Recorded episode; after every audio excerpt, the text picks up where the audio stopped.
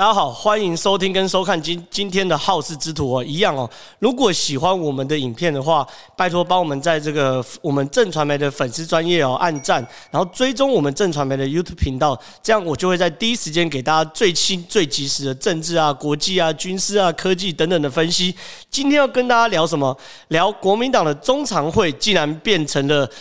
呃祭坛，哈，竟然变成呃大法师做法的法会。到底发生什么事情呢？我在发生这件事情之前呢，我我先给大家看这个影片哦。这个影片呢，是因为是国民党在二十一号哈，他们开中常会的一个影片片段。那呢，这个中常会的影片片段呢，本来呢是要谈这个全球的暖化跟气候变迁呐，所以呢，他们邀请了这个环境品质文教基金会的董事长谢世谢英士来演讲。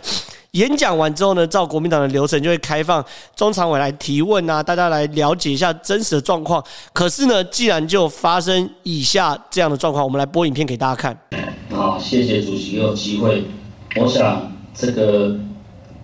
前个礼拜是大甲镇南宫跟苗栗拱天宫妈祖的一个绕境。那妈祖绕境就是说他已经得到了，但据我所知。国父孙中山先生，他也已经得道成仙，他的法号叫伟慈真君呢，伟大的伟，慈悲的慈，真真性情的真，君子的君呢。那针对于刚刚我们谢董事长所讲的，我个人非常非常的认同，如何从气候变迁跟民主寻找新的政治共同体。所谓的新的政治共同体，就正如两岸。就是一家人，人类命运共同体，世界就是一个地球村。我记得马前总统的父亲的遗言里面曾经说了八个字，叫做“中华一统，世界大同”。所谓“中华一统”，就是说两岸同文同种、同心同德。那今天啊，拜登美国总统他要召开这四十国家的一个会议，他就是希望。能够做到世界大同，那我这边念一下国父他的一个伟慈真君的遗训啊，他说：“鬼教传后人间柳，明道启令子万修，慈悲度临有缘人，同达善愿溯源头，真道真理真天命，何须人言强应夺，君子行风标举范，布店圣经整元丑。”在中华民国八十六年丁丑年的八月十六日亥死的时候，也曾经说了四句话：“中山立先得为期。”未得莫朝无圣缘，历代伟人皆有机，请勿忘记不义先。后面又接了四句，这四句听说是孙中山先生的跪求奇文。他说：“十次革命非平常，多少无辜受灾殃，有成必有之损德，跪求成全托汪洋。”我想江主席，您是国父的依托继承人啊。记得去年五月，曾经跟主席您建立，在现阶段台湾这个乱世。中国国民党身为最大的在野党，主席，我竭诚竭心的再一次的建议你，要做国际的政党外交，不是请他们来演讲。你唯有做国际的政党外交，才能实现国父孙中山先生的世界大同的理想。因为你是中华民国最大的在野党，我们所有的常委背负着是最大的使命。这也是为何对岸讲的人类命运共同体的创造者、起源者，承先启后。所想主席，你的名字已经写得很清楚了。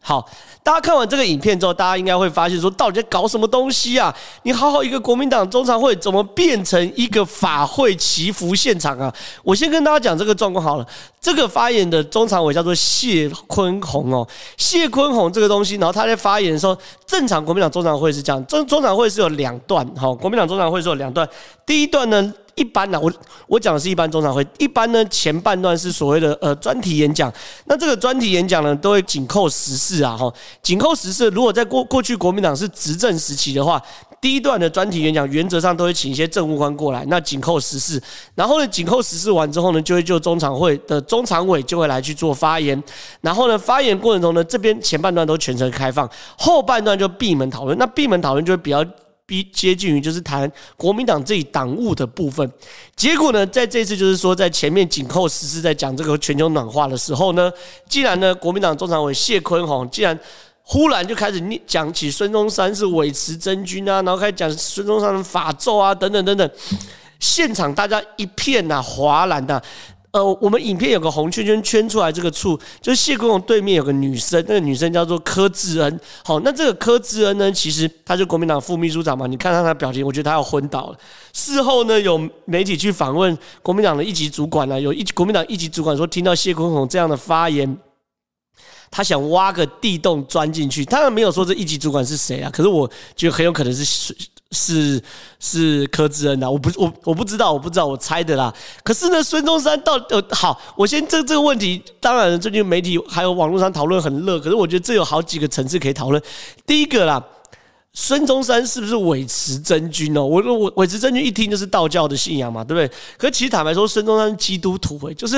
你有没有要问过本人的感受啊？孙中山是在十四岁的时候就在夏威夷读书的时候接触到基督教嘛，对不对？然后一路上就一直信基督教，一直信基督教，甚至因为孙中山自己的家庭是相对你你你想想，一百多年前的中国是很保守的，为了让因为。孙中山信基督教而感到非常非常就是震撼啊，觉得不应该，甚至把孙中山从这个檀香山，就是所谓夏威夷抓回中国，然后就是希望说他不要信教。可是孙中山一直都有信教，然后呢，一直到一八八三年十二月的时候，孙中山先生还跟陆浩东一起在美国公理会香港的一个教会啊，然后呢受洗成为基督徒哦。说这件事情，其实孙中山。第一件事情，你你你你谢坤宏如果真的想要，呃，不管是加冕缅怀孙中山好了，又或者是说，呃，鼓励江启臣好了，可是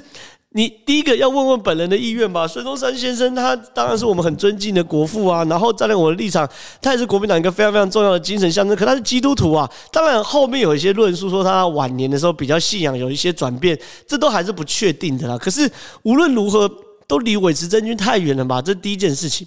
第二，第二个层次是什么东西？是说，呃，在台湾或者说在一般的公民社会，可不可以有宗教信仰？当然可以。可是你的宗教信仰，嗯，是一回事。可是，在中常会上这样的场合，就是国民党权力核心的结构这样场合，所有媒体都在场。然后呢，讨论的是一个气候变迁那么重要的议题。然后呢，你把你个人的信仰放到这样的台面上去大谈阔论，适不适合？显然也是不适合嘛。你看那个影片中柯志恩的表情，其实坦白说，我觉得已经无声胜有声了，已经已经能够说明非常非常多事情。那这些事情，当然大家都把这件事当当做笑话看看就算。可是我要跟大家聊的是什么东西？聊国民党跟民进党的权力结构。我先谈国民党权力结构。国民党大概是由党代表，然后中央委员、中常委这样逐逐步上升。可是民进党的权力结构也很类似。民进党的全国党代表是两三百零四席哦，三百零四席的党代表中选出三十席的中执委，再从。这三十席的中执委选出十席的中常委哦，那国民党差不多意思啊，就党代表，然后选出中央委员，然后选出中常委，所以这个东西是很类似的。可是你回过头来看这个民进党内部的中常会哈，其实每一年国民党呃每一次啊不是每一年，以前国民党是一年选一次中常委，现在是两年选一次。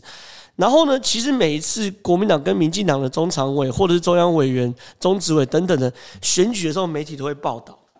可是呢，你只要去看哦，你仔细去观察国民党的报道时候，总是草草带过，就就就就是意思意思报道一下，然后列了很多中常委的名字。可是民进党的报道都会非常非常清晰哦，因为民进党的每一席中常委哦，实习哦，都代表派系的力量。我们跟大家讲说，民进党到底有哪些派系？我以最新的这届为例哈，第一个是绿色友谊连线哦，它的代表是立委何志伟，然后呢，再来是永延会哈，它的代表是立委王定宇，再来是新潮流，它的整个中常会的代表是呃许淑华台北市的议员，梁文杰台北市的议员，还有立委李坤泽，然后苏系，然后呢就是立委吴秉叡，然后还有郑国会陈廷飞，还有陈茂松，英系。黄成国总统府顾问，之前台北市党部主委哦，民进党台北市党部主委，还有立委苏正清。其实大家常讲民进党是派系共治哦，其实派系共治是好听的话，难听叫派系分赃啦。可是问题是，其实整件事情你可以看到很清楚，民进党每一次只要选举出来，他的中常会上各个派系代表的席次。等于此时此刻这个派系在民进党内部的影响力。所以你刚刚看到这十席里面，新潮流占三席。那这这不用讲，英系占两席哦，英系占两席，这个英指的是什么呢？其实是英蔡英文的英，英系占两席嘛，黄成国跟苏正清，当然苏正清后来跟蔡英文有一点等等点点点，当再加上自己有案子，或许未来英系在选中常委的时候，应该也不是由苏正清，可是英系总之会有代表，所以你想想看哦，整个民进党派系新潮流占三席，等于是民进党的整个党内的力量最大新潮流，蔡英文身为总统两席。那郑国会呢？郑国会是谁啊？郑国会其实就是游锡坤嘛，然后林佳龙等等的占两席。苏贞昌的苏系，苏苏系者是苏贞昌，苏系的小公主是苏巧瑞嘛，苏贞昌的女儿，大弟子吴秉瑞哦一席。然后呢，永延会，永延会其实代表就是海派，好占一席。所以说，其实你看整个民进党的的权力结构在中常委上是非常非常清楚的，每一个人哦，在整个派系中都代表派系中的力量，而且在江湖上都呃呃都叫得出名字的，所以。民进党中常委早选出来的过程中呢，媒体第一个密切观察是各大派系拿了几席或几席，有的派系像这次目标是两席，后面就拿了一席，所以说其实就是呃一席到两席的过渡，就是从一个有影响力的派系过渡到有超级影响力的派系也很关键。你看，即便是蔡英文也两席，郑国会好，游锡堃是立法院院长。然后呢，那么久的脉络也不过两席，所以说其实每一年都会观察啦，所以说呃每次选举都会观察，所以民进党的派系结构一旦定位之后呢，因为每一个代表都是派系的要角，所以在中常会讨论的状况都很激烈啊。什么叫都很激烈？在执政的时候讨论结果很大程度就决定了台湾未来政治的施政方向，在在野的时候很大决定了决定了。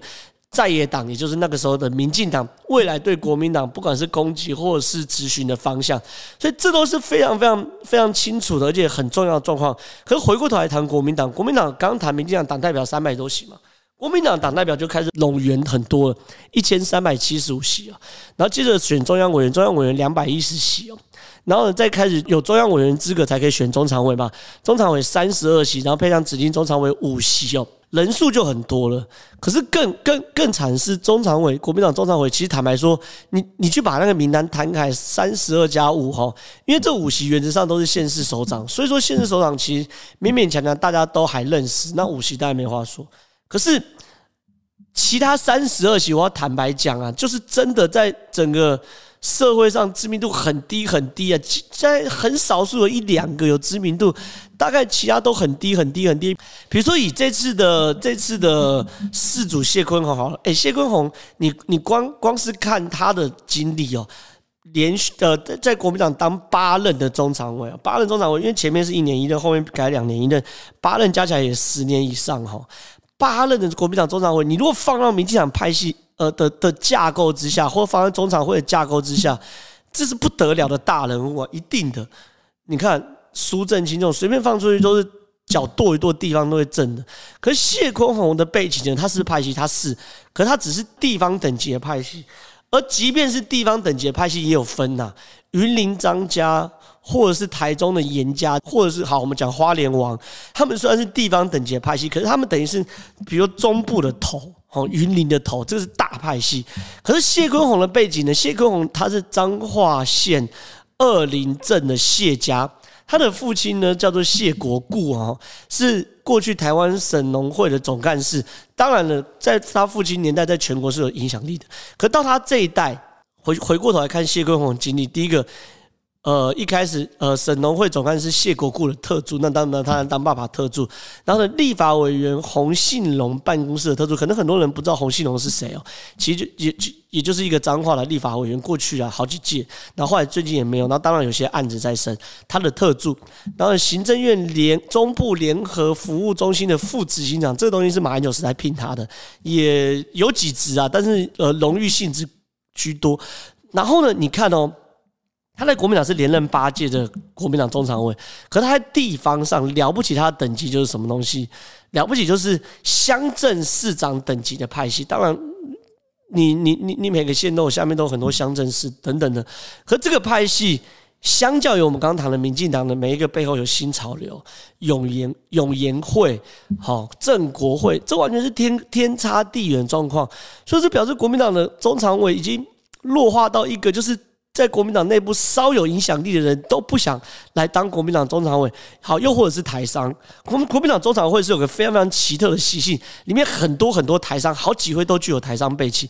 这件事情本身第一件事就是奇怪的，为什么叫奇怪？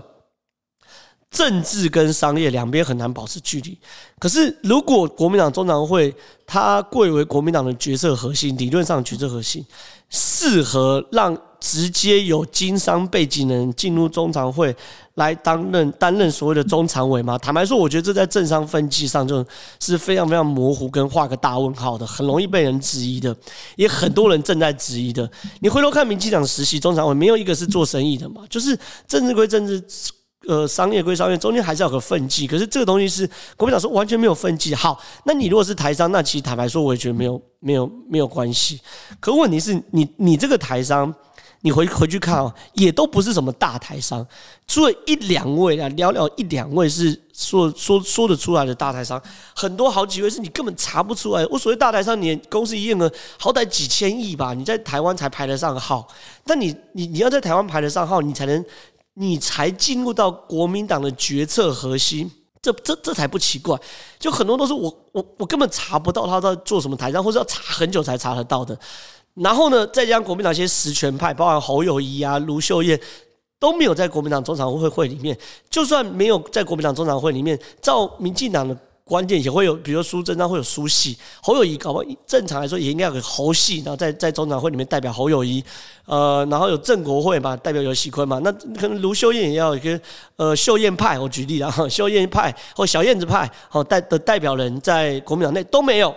到底发生什么事情？因为国民党中常会被无限弱化，什么叫无限弱化？很简单哦，过去我在国民党内部，呃。当过主管呢，当青年部门主管。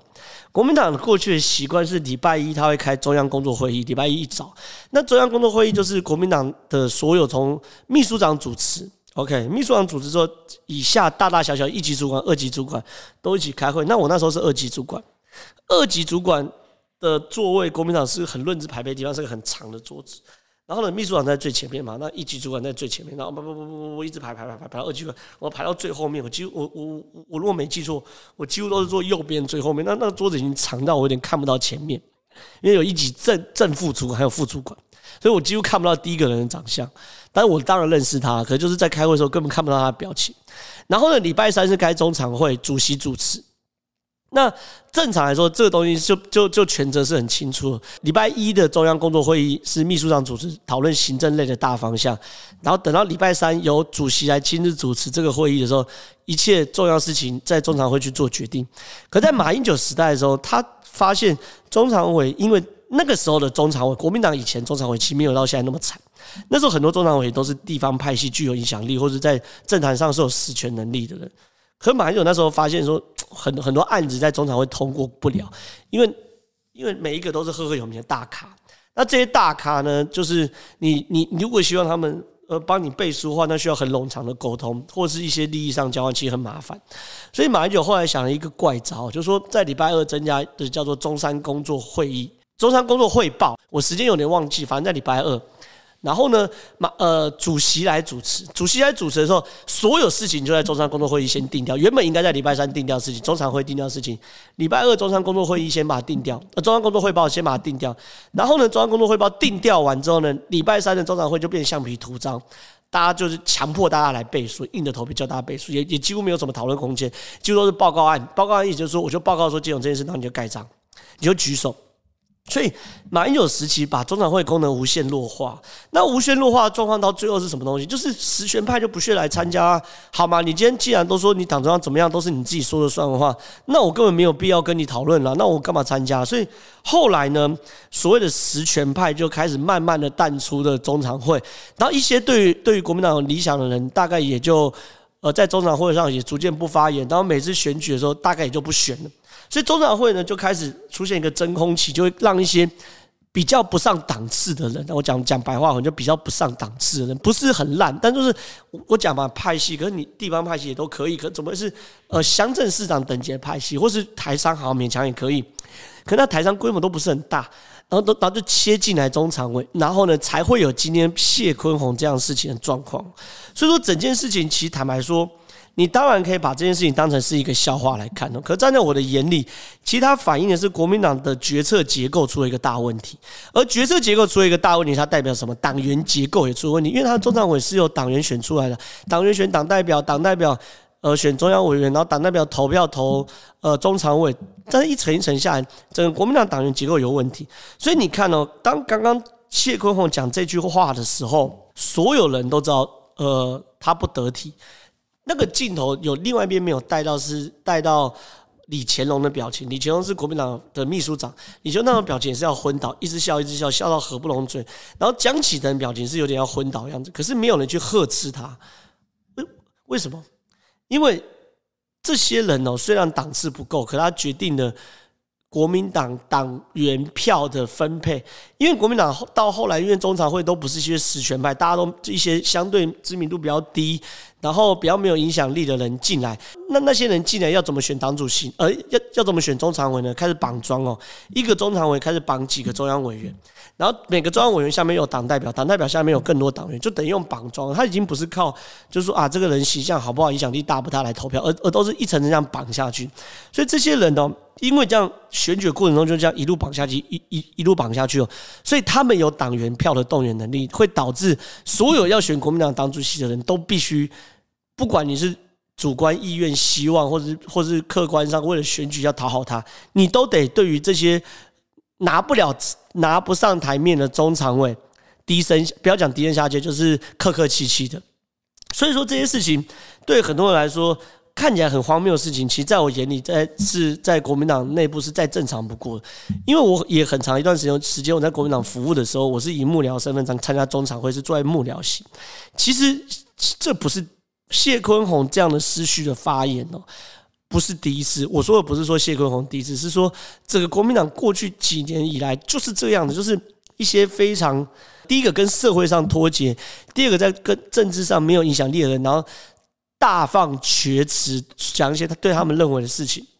那这件事情显著上影响，就是说，民进党的战斗力会越来越强，因为他们在党中央去做决策的核心都是线上所有派系的集合，只要他们瞧出来的事情，就会有共识，然后就会在民进党一起去做。而国民党中常会就是一盘散沙，每一个人都有各怀鬼胎。比如说对台商而言，他如果有国民党中常会的名片。在中国做生意非常好做，这我公开讲。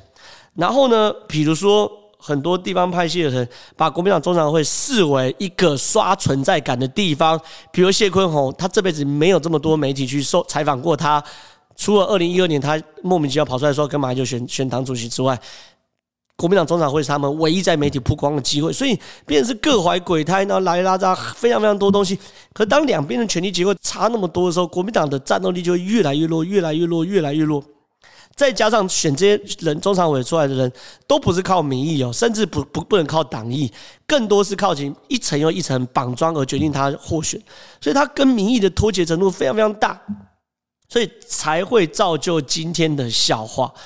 罗马不是一天造成的，今天会有笑话，背后有非常非常多结构性的因素。所以说我今天特别透过这集来跟大家讲讲，呃，到底国民党中常会发生什么的事情。然后呢，也希望国民党可以思考一下，你你们的中常会如果继续这样下去的话，我不认为国民党有任何再造或改造的可能。毕竟，如果连国民党最实权的实权分子、最有权力的地方诸侯，都不愿意以自己的身份，或是以派系的身份，让代理人来进去，让国民党运作更好的话，我坦白说，国民党运作是很很难的。好，这就是我今天跟大家分析的这个国民党的大笑话：谢坤宏把国民党中常会公然做成法会的一个大笑话。大家不要觉得这是个笑话。背后其实代表国民党权力结构的问题，代表国民党权力结构的脱节，代表国民党权力结构跟民意上的不吻合。这件事情，其实坦白说，说小很小，说大很大。